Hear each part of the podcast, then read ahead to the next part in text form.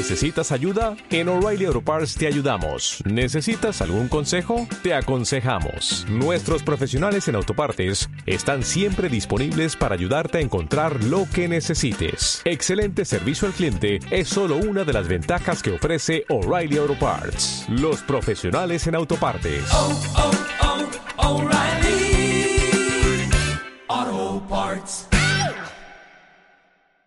Ella es una de las grandes eh, antropólogas, periodistas, eh, especialista en mitos, que ha estudiado además en profundidad la existencia de los seres del invierno y de la Navidad. Y yo he tenido mucha suerte de compartir tiempo con ella, charlando, hablando de estas cosas. Y claro, yo le había dicho que por favor pasara por este podcast cuanto antes a contarnos sus investigaciones y sus pesquisas sobre el terror a la Navidad. ¿Es posible que durante siglos hubiera miedo en estas fechas? Bueno, pues tenemos con nosotros a Israel Espino. Muchísimas gracias por pasar por no ficción. El placer es mío, sabes que, bueno, que te escucho y que estoy encantadísima de, de estar aquí. Yo es que además he tenido la suerte de viajar mucho contigo, de aprender de ti, de y, y, tenemos algo en común. Y tú tienes mucho en común con el espíritu de este podcast. De hecho, no sé por qué no has venido antes, la verdad. Pero a ti te encanta tirar del hilo de las historias, ¿no? Ir al fondo de la cuestión y eso te permite darte cuenta de que lo que se cuenta habitualmente como una tradición no es nada nuevo, ya se contaba mucho tiempo atrás y eso te va permitiendo armar un puzzle enorme, maravilloso entre tus proyectos, que son muchos, ya hemos mencionado tus libros, eh, pero tienes uno que es de mis favoritos, que era La Vuelta al Mundo en 80 mitos, ¿no? Ese blog en el que tú ibas compilando algunas de las historias que recopilas a lo largo de tus viajes. Y muchas de estas historias, Israel, que tú has investigado y, y, tienes un libro en preparación del que yo sé, pero que, que no podemos avanzar nada, pero que estoy deseando que lo publiques, hablas precisamente de los personajes navideños, de los seres del invierno, mejor dicho, de los que conocemos mm, muy poco, ¿no? Eh, tenemos a Santa Claus, tenemos a los Reyes Magos, en España tenemos a lo lenchero, se han mencionado ya el Krampus, quizá porque se ha hecho de los más famosos después de alguna película reciente, pero hay muchísimos seres del invierno, ¿no, Israel? Efectivamente. Bueno, la, la, verdad que antes de nada decirte que mm, yo también disfruto muchísimo cuando nos encontramos porque efectivamente tenemos los mismos intereses, las mismas inquietudes y muchas veces ese puzzle lo hacemos a medias y tú lo sabes. Nos ponemos a hablar, oye, yo he averiguado esto, he averiguado lo otro y al final sacamos entre los dos ahí un, un medio puzzle que mira, a lo largo de los años vamos poniendo piezas y, y vamos disfrutando. Y efectivamente uno de esos puzzles que empezamos tú y yo ya hace años, ha sido el de los personajes que no son lo, que parecen. Es lo que pasa con estos personajes, con estos personajes navideños. De hecho, en un primer momento, tú ya lo mencionaste en el anterior podcast, lo dejaste caer. Eh, esto realmente el periodo de Navidad es un periodo muy oscuro. De hecho, es el periodo más oscuro del año eh, cuyas puertas se abren perfectamente, eh, precisamente en la época de, Halloween que llamamos ahora, el Samhain eh, celta. Se abren las puertas de esa época oscura, de esa estación oscura, pero esas puertas no se cierran hasta primavera, con lo cual ahora estamos en todo el meollo de esa temporada oscura. Con lo cual los personajes que surcan los cielos, porque todos surcan los cielos en esta época, y especialmente en una época que era muy temida en toda Europa los 12 días. Esos 12 días es una época que va desde Navidad hasta lo que llamamos nosotros Reyes, hasta Epifanía.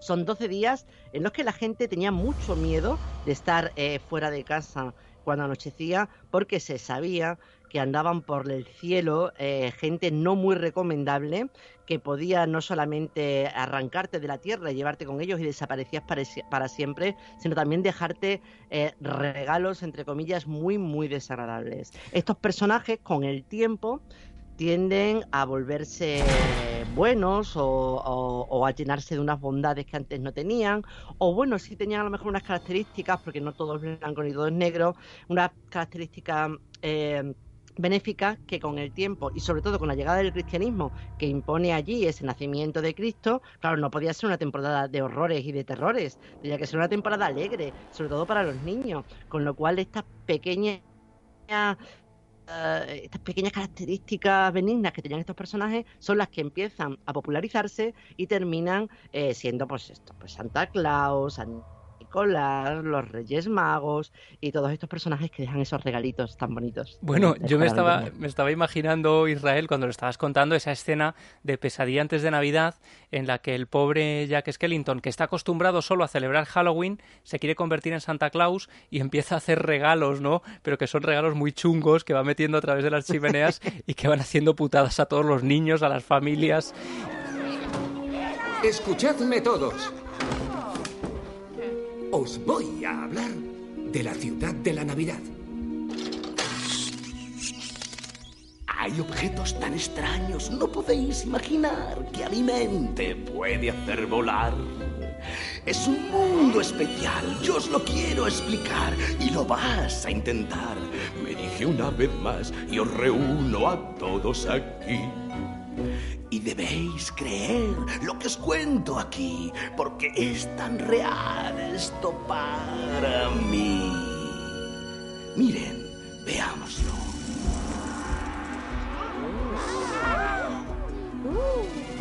Esto se llama regalo, con un papel de color. ¿Regalo? Regalo, eso es malo. ¿Pero lleva candado? Regalo me gusta si es malo. Permitid. Un papel de colores alegres y sorpresas en el interior. A ver. ¿Por qué? ¡Qué feo! ¿Qué hay dentro? ¿Qué, es? Ahí está la gracia, no lo sé ni yo. ¡Una araña! Se come, ¡Un gusano! se mata. Quizá es una rata de una cloaca. Por favor, tenéis que escuchar la historia de la Navidad. Prestad atención. Un gran calcetín de color. Preparo con gran ilusión. Así es que dentro hay un pie. ¡Déjame, quiero ver! Y quizá esté podrido. ¡Qué bien! Ah, me explicaré. Aquí no hay un pie, sino dulces. O a veces juguetes también. ¿Juguetes morderán? ¿Quemarán? ¿O quizá explotarán? ¿O saldrán de repente y nos asustarán? ¡Qué fantástica idea! ¡Es la Navidad! Estoy muy de acuerdo. ¡Probémoslo ya! No tan deprisa. Escuchad. Hay algo que os tengo que aclarar. Bueno, el público pide algo más. Lo mejor para el final he querido dejar y es lo único que queda por contar. En la Navidad hay un rey sin igual, según dice se hace respetar. Y también he de contarte, y esto es algo impresionante, una langosta puede parecer. En trineo va siempre en Navidad, con enormes sacos en sus fuertes brazos. Eso es lo que oigo decir. Y en la oscuridad, con la luz lunar, vuela por el cielo como un águila real. Y le llaman Santa Claus.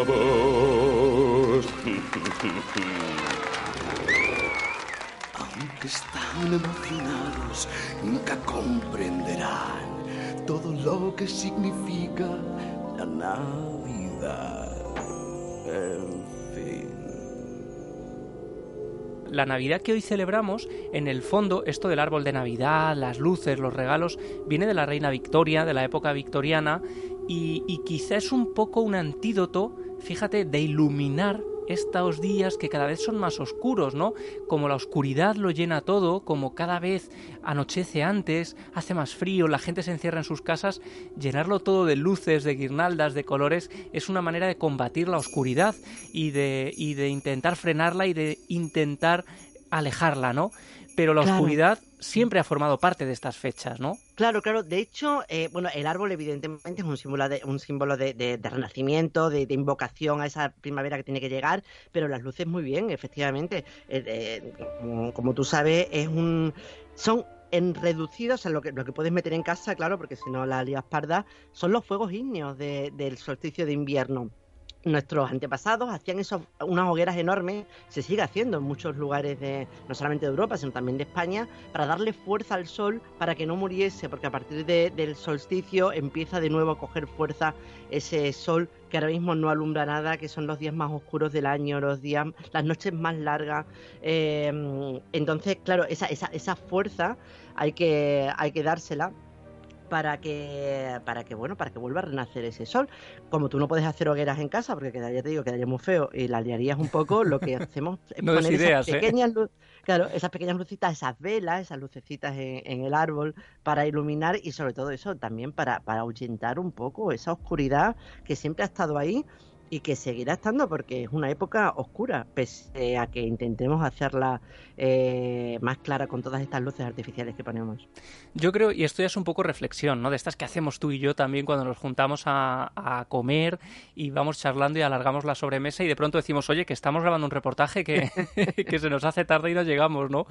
Pero me da la sensación de que, claro, con los años se van desvirtuando la, el origen de estas fiestas, ¿no? Igual que ocurre con Halloween, que en el fondo es la celebración del, del el contacto con el más allá, con los difuntos, y hemos convertido eso en una fiesta, como, de- como dice David Scal, la muerte sale de fiesta. Eh, aquí ocurre un poco lo mismo, ¿no? La Navidad se ha ido alejando de su sentido original. Bueno, eh, hasta el punto de que muchos hablan de consumismo extremo, de compras, el Black Friday. Bueno, vamos aportando ingredientes a la fiesta que nos alejan un poco de lo original y por eso me interesa mucho hablar contigo precisamente de todos esos personajes, de esa galería de seres siniestros y de ese miedo que había a las noches de estos días. Tú hablabas de los 12 días, que me parece interesantísimo y, y- que es poco conocido, ¿no? Pero cuéntame mm, algunos de estos personajes, porque hablamos de Europa, ¿no? Hablamos de Europa, hablamos de hace siglos, pero hablamos de una serie de personajes que desde luego uno no querría encontrarse con ellos, ¿no? Pero claro, efectivamente, pero son personajes además que han sobrevivido. Muchos de ellos, de hecho, yo, si todo va bien, me voy ahora en un par de meses a conocer a uno de, no a conocer a uno de ellos personalmente. Eh, en Austria hay un hay un carnaval que este año es a principios de, de- de febrero, en el que está la, la que ahora, ahora te hablaré un poco un poco de ella, que es uno de estos personajes navideños que cuidado, hay que tener cuidadito con, con ella. Eh, mm, mira, sin irnos muy lejos. Eh, estos personajes de Navidad han estado siempre muy relacionados con el ciclo que tú y yo también conocemos, que es de la cacería salvaje, que son estos grupos de demonios, almas, fantasmas, espíritus que recorren las noches invernales en el cielo de Europa.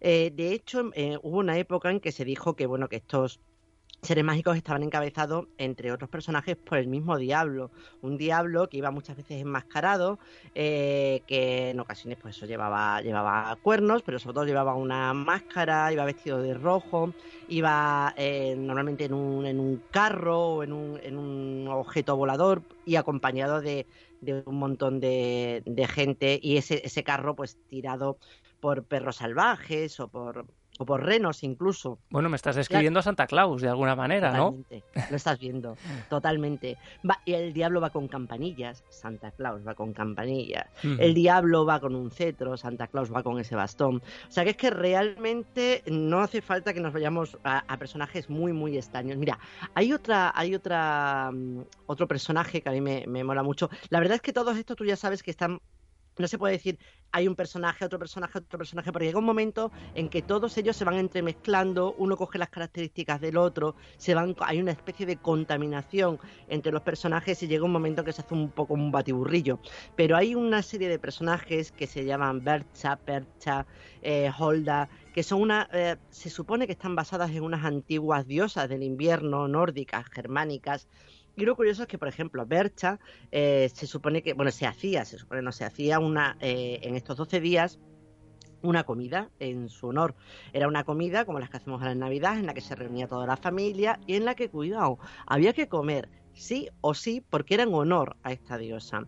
Si tú no comías, corrías el riesgo de que esa noche entrase Bercha en tu casa eh, sobre todo si eras un niño, te abriese con un garfio el estómago, te sacase las tripas, te las rellenaba de heno y luego las cosía con una cadena, bueno, la, la cadena era el hilo y, con lo, y la aguja era una reja de arar.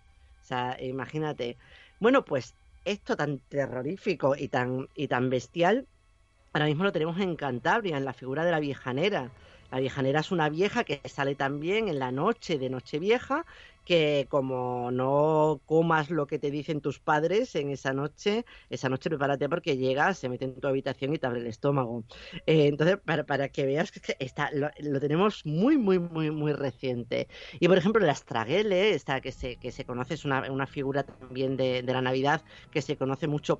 Eh, en Italia, en el Tirol, en Suiza, y es, tiene un punto parecido a la Befana también. En Italia, lo que pasa la Befana se ha hecho ya una bruja buena que deja regalos en el calcetín, pero que realmente era como la Straguel, es una especie de bruja con el pelo alborotado, con una nariz ganchuda, que recorre los cielos y que va entrando en las casas viendo quién ha hecho el bien y quién ha hecho el mal y en virtud de eso pues te deja en, un primer momento era fertil, fertilidad y abundancia para la casa pero luego fueron regalos. Pero cuidado, todas estas tienen, todas estas figuras tienen su punto eh, chungo, que era el que tenían en un primer momento, que como tú no les dejes la casa en posición de revista para cuando lleguen ellas, eh, pueden maldecir tu hogar para todo el año, incluso pueden eh, arrebatarte alguno de sus miembros, sobre todo si te burlas de ellas.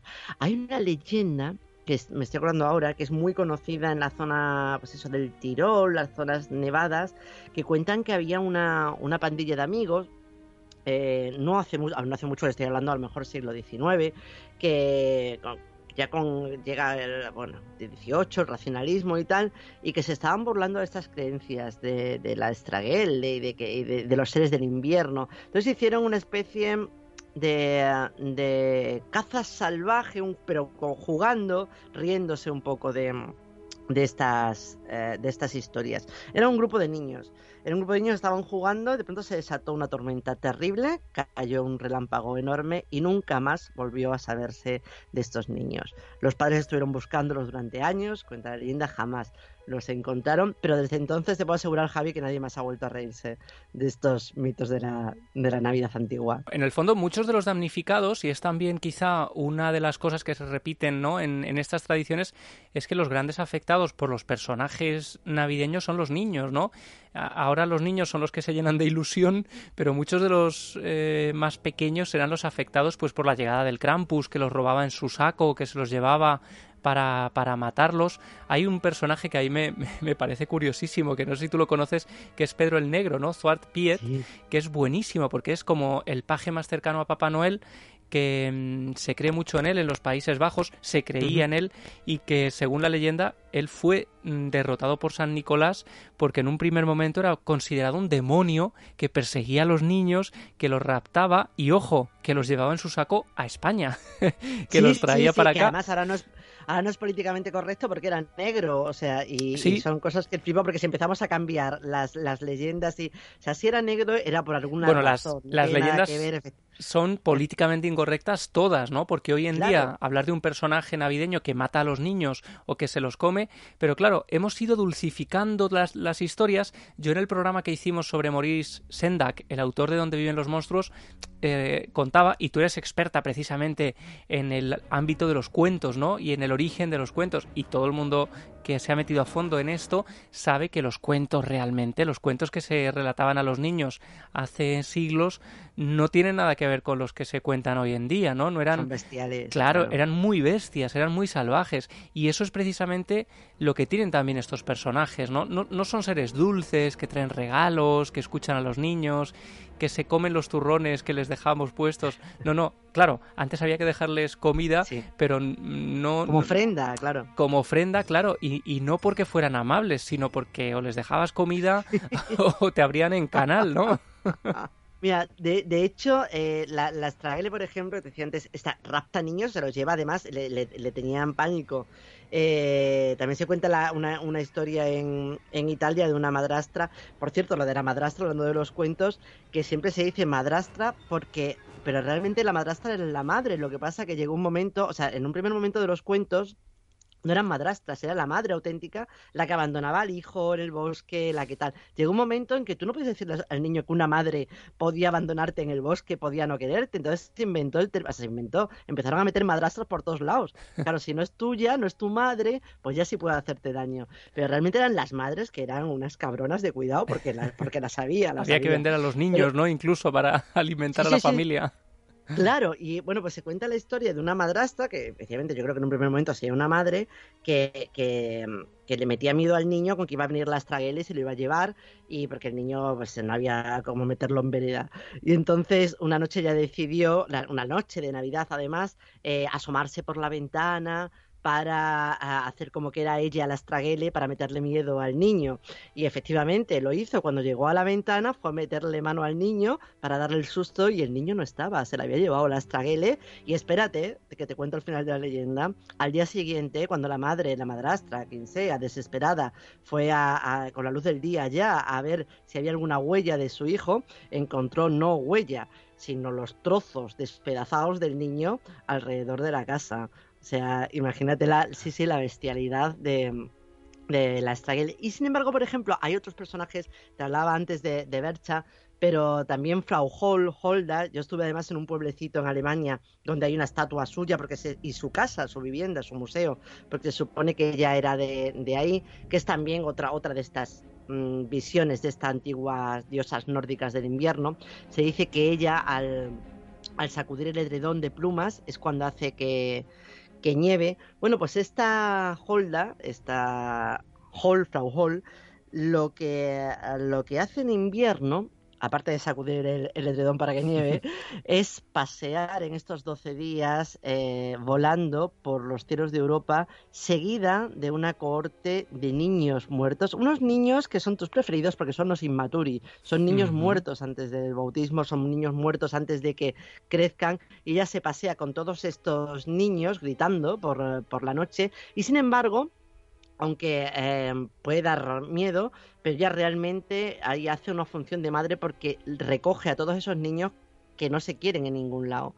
Niños que están mal enterrados, niños a los que no, sus padres, pues eso, no, no han enterrado en condiciones, pero también esos niños que no están ni en el cielo ni en el infierno, eh, que están en un, en- en- en- se han quedado solos, se han quedado, y ella los va recogiendo en este cortejo sobrenatural que sobrevuela los cielos, los cielos de Europa en estas fechas. Que bueno, tú además juntos hemos recogido algunas historias que se podrían parecer mucho a eso en España, ¿no? Precisamente en las Urdes, que es una tierra que también conoces mucho y que es muy rica en tradiciones de este tipo y a través, por ejemplo, de, de historiadores que a los dos nos encantan, como Claude Lecoté, del que nunca podríamos parar de hablar, Sí. en, en uno de sus libros recoge una de estas historias que ocurre en el Camino de Santiago, ¿no? Un encuentro Sí. con uno de estos niños también eh, no bautizados, mm, digamos que antecedido, ¿no? Por una comitiva de seres muy similares a estos. Sí, sí, efectivamente, eh, es flipante, es, sí, es, efectivamente es un, caballero que va a hacer el camino de Santiago, tiene que dormir en el camino esa, noche y se despierta por un barullo de gente que, va pasando, que se despierta, mira y ve pues un montón de gente que, además, como siempre, si no, si no me, si no me equivoco, porque son muy parecidas todas estas barauntas, una vez que llegan, que descienden a la tierra, van, van haciendo mucho ruido, mucho barullo, eh, es muy importante el sonido también del- de objetos musicales, campanillas, y una vez que pasan, él se da cuenta que hay, ve, un niño, el pobrecito, que, que va, eh, que no puede andar porque va metido como una especie de saquillo blanco, no, y se va quedando atrás. Entonces él se acerca y le dice al niño que, que quién es y que, que- qué le pasa. Entonces el niño le dice que es su hijo y que, mm, que él murió, que cuando una vez que se, que, que cuando él se fue de viaje para hacer el Camino de Santiago, su mujer ya estaba embarazada de- del bebé, pero que, que murió, murió pronto sin, sin bautizar y la madre lo enterró en un calcetín, en una media, y lo enterró. Entonces él está condenado a seguir en esta corte, seguramente eh, es un retazo de la, de la procesión de, de Holda, y, y que, claro, no puede, no puede andar porque entre otras cosas no tiene nombre, lo que tiene nom- no tiene nombre no existe, y entonces el padre lo que decide es ponerle nombre, le da su, su camisa además para que él pueda ya andar, no tenga que estar metido en, ese, en, ese- en esa media, y el niño es muy feliz porque ya tiene nombre, porque ya tiene su sitio, puede seguir a esa procesión, esa procesión de, de inmaturis, esa procesión de, de difuntos, esa procesión de espíritus que están condenados sí o sí a vagar durante esta época por los caminos de, la Tierra. Tú hablabas de esos sonidos de campanillas, de esos aullidos, sonidos muy propios del viento, ¿no? Del viento gélido, de donde proceden muchas de estas tradiciones y estas leyendas, y que seguramente esos sonidos inspiraron realmente esas historias, ¿no? Había que entender por qué se producían esos sonidos tan extraños que a veces se colaban en las casas con las heladas, con los fríos, con las primeras nevadas. Y, en muchos casos incluso Israel tú has recogido historias de estos seres que van por el cielo eh, llevando a cabo danzas muy complejas, ¿no? Danzas propias del invierno, em, unos bailes también que son como muy típicos de estas fechas y que van eh, de alguna manera ligados a estas tradiciones, ¿no? Con lo cual Em, e, estos personajes tienen muchas cosas en común, ¿no? Aunque tengan multitud de nombres, tengan multitud de formas de actuar, en el fondo el esqueleto, la espina dorsal de estas creencias eh, suelen ser muy comunes, ¿no? Total, de hecho, en, no te voy a decir que todo venga de un, trozo común o de un tronco común, pero sí es cierto, ahora que me estabas hablando, me, me estaba acordando, no recuerdo exactamente cómo se llama, porque cada uno de estos en cada zona, además no solamente en cada país, sino en cada comarca tienen un nombre diferente. Pero me estaba acordando cuando me estabas hablando de un personaje que está también por la zona, yo creo que es en la frontera entre Italia y Suiza, que se cuenta que en estas fechas eh, sale de, unas cuevas en las que viven en la montaña. Él es em, un ser eh, muy grande, una especie de, gigante con un, un, gran sombrero, con un solo ojo, que monta en un caballo con muchas patas y que va seguido por una corte de mujeres salvajes. O sea, mm, claro, tú lo ves y dices, es es Botan, es, es Odín.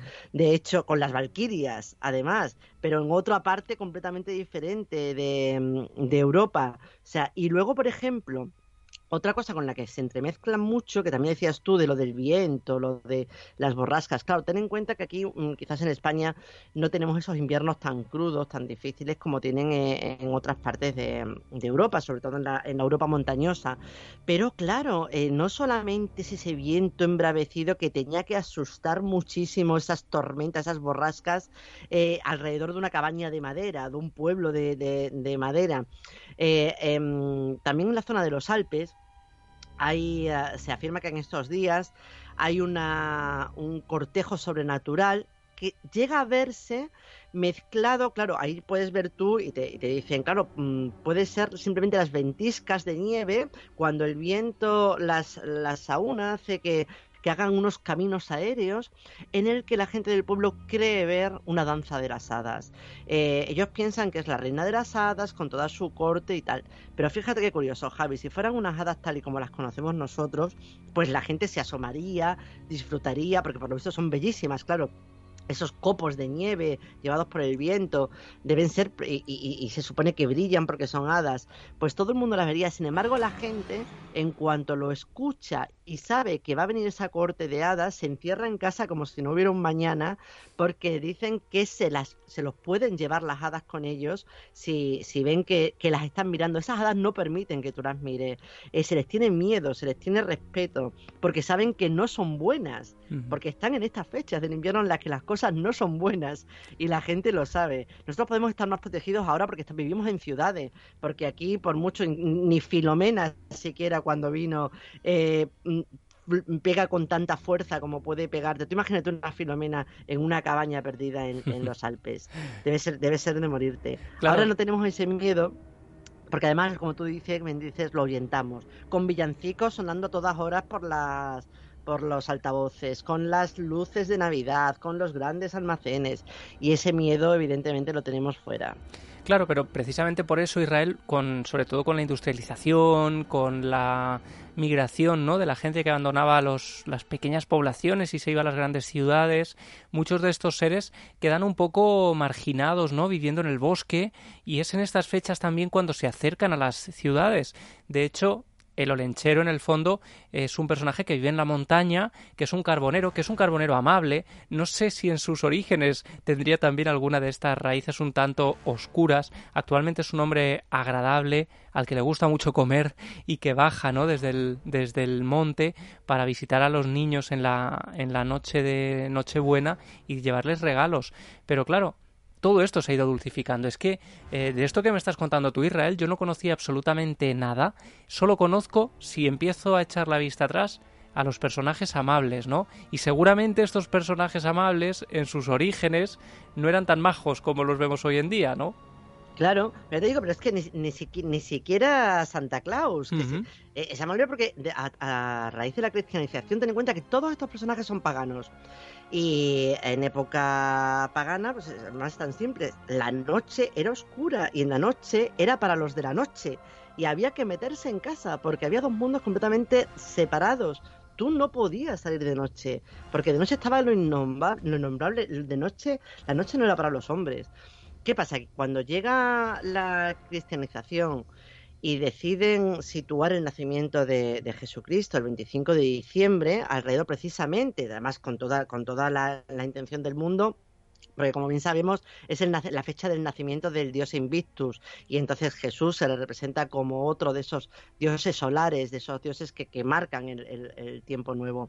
Eh, con lo cual lo hacen a propósito, pero claro, eh, evidentemente si tú marcas algo que para la- el cristianismo es tan alegre como el nacimiento de tu Dios, no puede ser un tiempo oscuro, triste, no puedes estar asustado en casa mientras tu Dios está naciendo. Hay que empezar a tirar de, eh, de, de cosas que puedan ser un poco... Y, entonces es cuando empiezan a dulcificarse estos personajes a ocultarse la parte más oscura e incluso a ocultarse eh, o, o a dar más importancia a la, a la parte buena que a, lo- a los acompañantes que tú bien dices que eran un poco chungos. El olenchero también creo recordar ahora mismo, tampoco podría decirte, pero creo recordar que también en su origen tampoco tenía tan buen rollo como ahora. ¿eh? O sea que sí, sí. Y, y claro, a- eso a medida que pasa el tiempo, eh, tienes que empezar a darle más protagonismo a la parte buena, la parte buen rollista, y ya llegamos, como tú dices, a la industrialización. y empezamos a vender, y ahí ya lo llamo, ahí donde poderoso caballero es don dinero, hay que vender y para vender hay que dar buen rollo, evidentemente. Y entonces ya cuando es cuando ya empieza toda la historia. Lo que antes eran bendiciones para el hogar se convierten luego en regalos de una naranjita que te daban, porque antes, por ejemplo, no había naranjas, luego te regalaban unas chucherías que tampoco, un- unos dulces que te hacían, y ahora ya se ha convertido en este eh, consumismo desaforado que, que- que tenemos todos. Y que bueno, quizás no sea ni mejor ni peor, es una cosa diferente porque también es cierto que los tiempos avanzan, que los tiempos cambian, pero que no hay que olvidar de dónde venimos y que y qué es lo que lo que hay detrás de estas fechas en las que estamos metidos. Bueno, también si vemos la, la, la Biblia, también ha sido dulcificado el propio relato del nacimiento de Cristo, porque en estas fechas, no sé si por casualidad o no, tenemos el 28 de diciembre, que es el Día de los Inocentes, eh, que se conmemora la matanza de los inocentes, eh, cuando Herodes, engañado por los Reyes Magos, que intentan esconderle el nacimiento del niño Jesús, y entonces dice Herodes, yo tengo que buscar a este niño y como no lo encuentro, pues voy a coger a todos los menores de dos años y me los voy a cargar a todos, ¿no? Claro, Y los va como es una matando. cosa tan divertida lo celebramos con bromas. Exacto. Pero, pero desde luego es, es el ejemplo ¿no? de, de la oscuridad también de los propios relatos que nada tienen que ver con lo que hoy celebramos. Y seguramente, y esto ya es un poco reflexión para la gente que nos está escuchando, nadie tiene en cuenta estas cosas, ¿no? Eh, eh, El origen real de esto que estamos celebrando cuando de manera mm, casi automática pues estamos celebrando estas fechas, ¿no? Claro, bueno, de hecho, por ejemplo, eso, lo- los elfos que ahora se, se han puesto de, de bueno, hay moda. muchos elfos, ¿no? Y- Muchos personajes élficos, ¿no? También de estas fechas, eso es. Claro, sí, eso es ahora rescatado de los, de los países nórdicos porque tiene mucho que ver con, con esta época. Pero es que, joder, los elfos no eran buenos. O sea, Mm. a ver, son como todos estos personajes, todos los seres féricos que rodean, que rodean esta fecha. No son, mm, no son ni intrínsecamente buenos ni intrínsecamente malos. Son muy ambivalentes, igual que las brujas, igual que las hadas, igual que las anjanas, como, como están a- hartos de decir Alberto Vivide, que es un compañero también folclorista de, de Cantabria, y él siempre, el pobre tiene una lucha continua con las anjanas, porque todo el mundo dice, anjanas, las brujas, las, las hadas buenas de Cantabria, no son buenas, siempre dice, no son buenas. Eran en un principio, eh, bueno, y las hay, hay buenas, pero muchas eran malas, muy malas. Eran eh, ambivalentes y dependía de cómo tú te portases y dependían del día que tuviesen ellas también. Y, estos personajes pues eran un poco así, tienen otra moral que no tiene nada que ver con nosotros, porque es mucho más antigua y es diferente, es una moral completamente diferente, que nosotros, eh, te digo, muchas veces hemos recortado y nos hemos quedado con la parte que más nos ha gustado. Pero bueno, el caso, a mí yo siempre digo que, mira, mientras se, se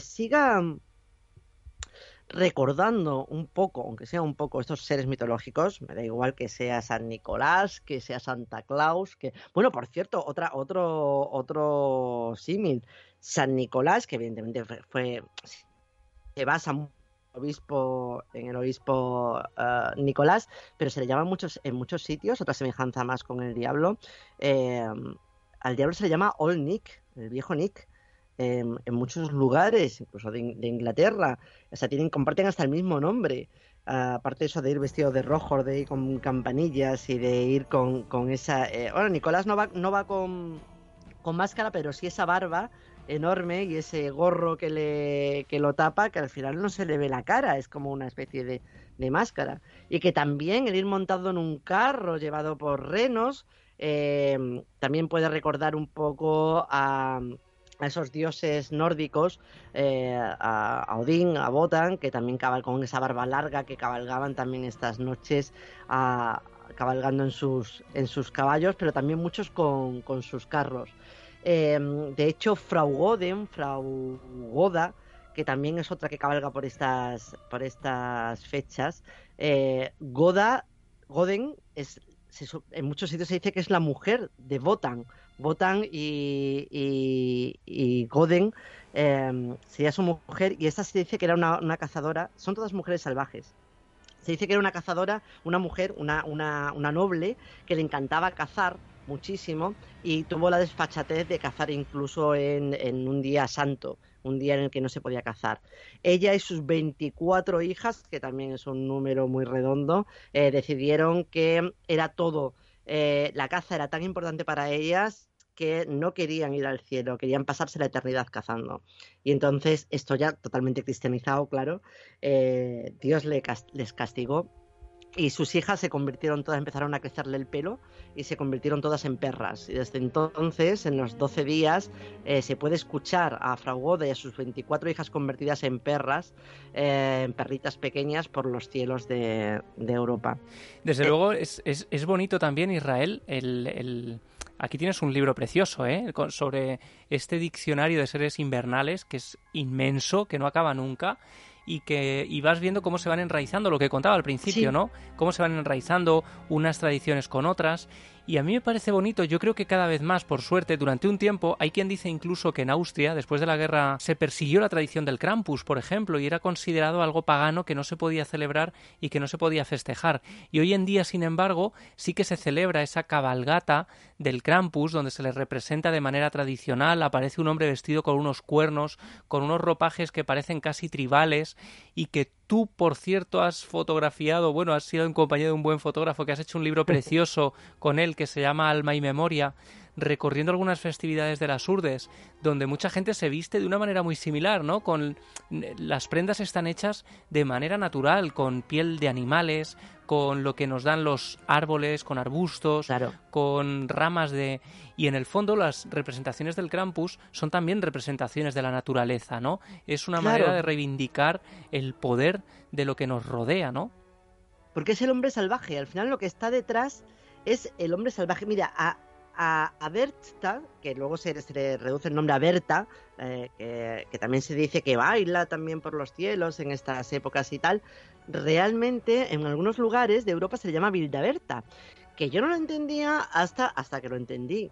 Bildaberta es Bill de, de Will, Will Berta, Berta la salvaje. Uh -huh. O sea, realmente es la mujer salvaje, el hombre salvaje, el que vive en el bosque, el que sale del bosque de las cuevas en estas fechas porque pertenece a la naturaleza en estado puro. Y de hecho viaja con el viento, viaja con las eh, rachas de, de aire, viaja con las nubes de tormenta. O sea, es la naturaleza en estado puro lo que forma parte de estos de estos personajes, que eso también, por eso es maravilloso. Fíjate, Javi, yo auguro, me puedo equivocar, pero me da a mí que de aquí para adelante, igual que hemos- estado viendo que todas estas tradiciones han evolucionado mucho de una parte para acá y como del oscuro hemos pasado a lo más luminoso y a lo más eh, quizás capitalista o materialista, yo auguro que de aquí para adelante se acerca una época en la que se va a reivindicar mucho más esta parte oscura de la Navidad. Y, te- y lo creo, sí, lo creo porque em, porque veo que la gente, porque ha pasado con el Krampus, como tú bien dices. El Krampus no lo conocía ni el Tato hasta hace nada. Y es un personaje que se está reivindicando mucho. Pesadilla antes de Navidad. ¿Cuándo se iba a pensar que la gente iba a querer a la antítesis de, de- de Papá Noel? eh, iba a ser un personaje querido. Bueno, yo tengo en mi Eh, árbol de Navidad varios, varias figuritas de pesadillantes de Navidad y he felicitado la Navidad con alguna postal del Krampus, por cierto. Me gusta incorporar claro, estos claro. personajes, ¿no? Claro, porque además cada vez hay el- el cristianismo, que hay muchísima gente, todavía cristiana obviamente, pero bueno, también hay mucha gente que ya ha dejado de ser cristiana, que ya no es cristiano, que ya no están bautizados, o que, y que y sí te interesan estas fiestas porque están viendo, están comprobando que van mucho más allá del ámbito cristiano, que no son unas fiestas eh, cristianas en esencia, y entonces reivindican otra serie de seres que a lo mejor le- les, les mola más o les, o les gusta más o están menos vistos o lo que pero Bueno, y- está muy bien el que vayas investigando que vayas Hmm. buscando y que vayas eh, sí yo tengo también en proyecto hacer un árbol de navidad un poco curioso este año Ah, sí. Oye, mandanos Sí. foto. ¿Qué vas a Sí, hacer? sí, ¿Se sí. puede contar?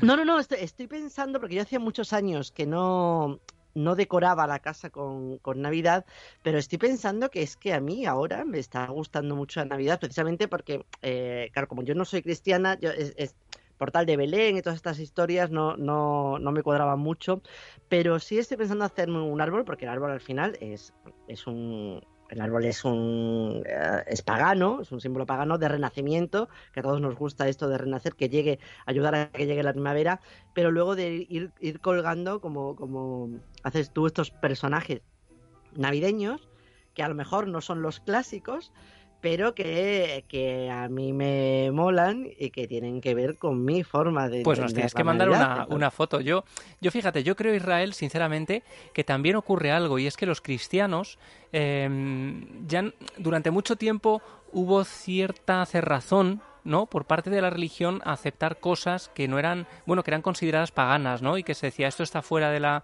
Pero en la actualidad las cosas han cambiado también, ¿no? Cuando uno empieza a investigar a fondo, cuando uno tiene la mente abierta, se da cuenta de que todo es compatible, de que la ciencia es compatible con la creencia y que de hecho hay una ciencia de las creencias, ¿no? Y hay que estudiar el origen de las creencias, el origen de las religiones, el origen de las tradiciones, y ahí está la antropología, y ahí está toda tu formación y todo tu trabajo que da fe de cómo se puede estudiar eh, la mitología desde la creencia, ¿no? Y, de- y desde la ciencia.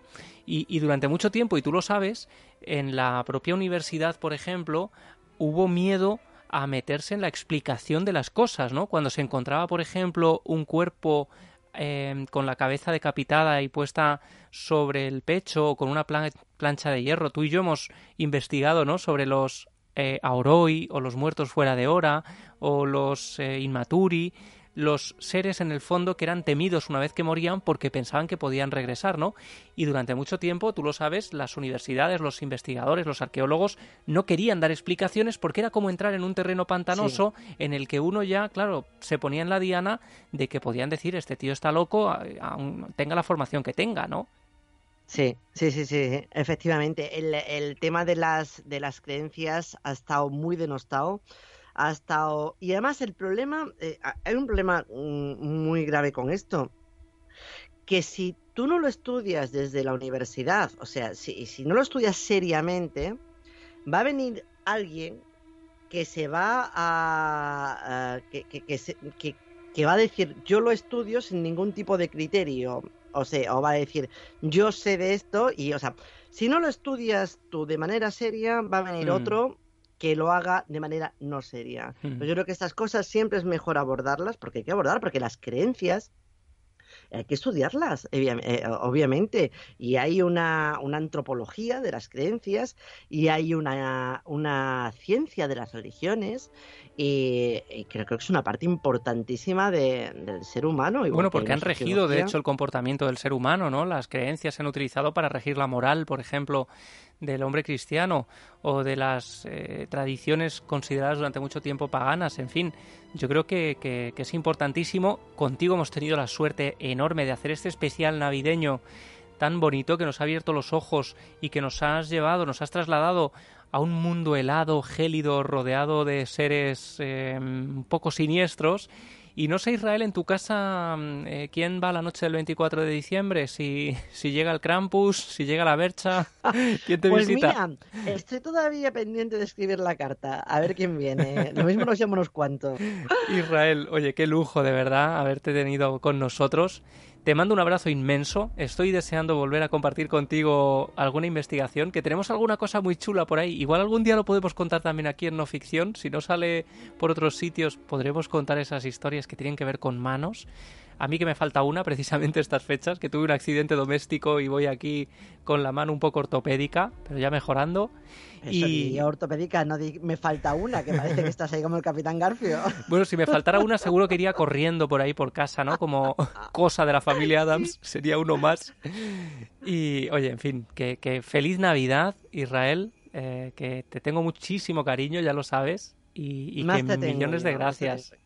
Y que muchísimas gracias por invitarme. Me lo he pasado estupendamente hablando contigo. Como siempre que hablo contigo, parece que estamos en una de esas sobremesas que hacemos siempre. Sí, Y sobre todo hablando de este tema que, que me encanta, que estoy viendo que, que también te encanta, que es que no, cuando nos gusta algo nos podemos tirar horas. Y muchísimas gracias por, por invitarme a, a tu programa, que, que me flipa, que me encanta y que me hace disfrutar muchísimo, muchísimo, casi tanto como nuestras conversaciones. Y Oye, feliz, pues- feliz Navidad también para ti. esta es tu casa de verdad y tenemos muchas cosas que contar y, y cuando quieras, pues volvemos a compartir una de estas charlas que, como dices, es como una sobremesa. Pues esto es lo bonito, ¿no?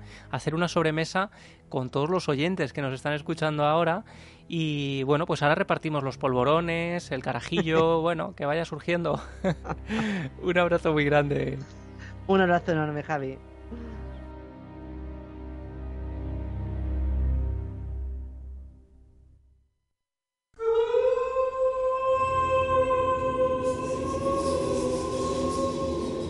No ficción, un podcast de Javier Pérez Campos.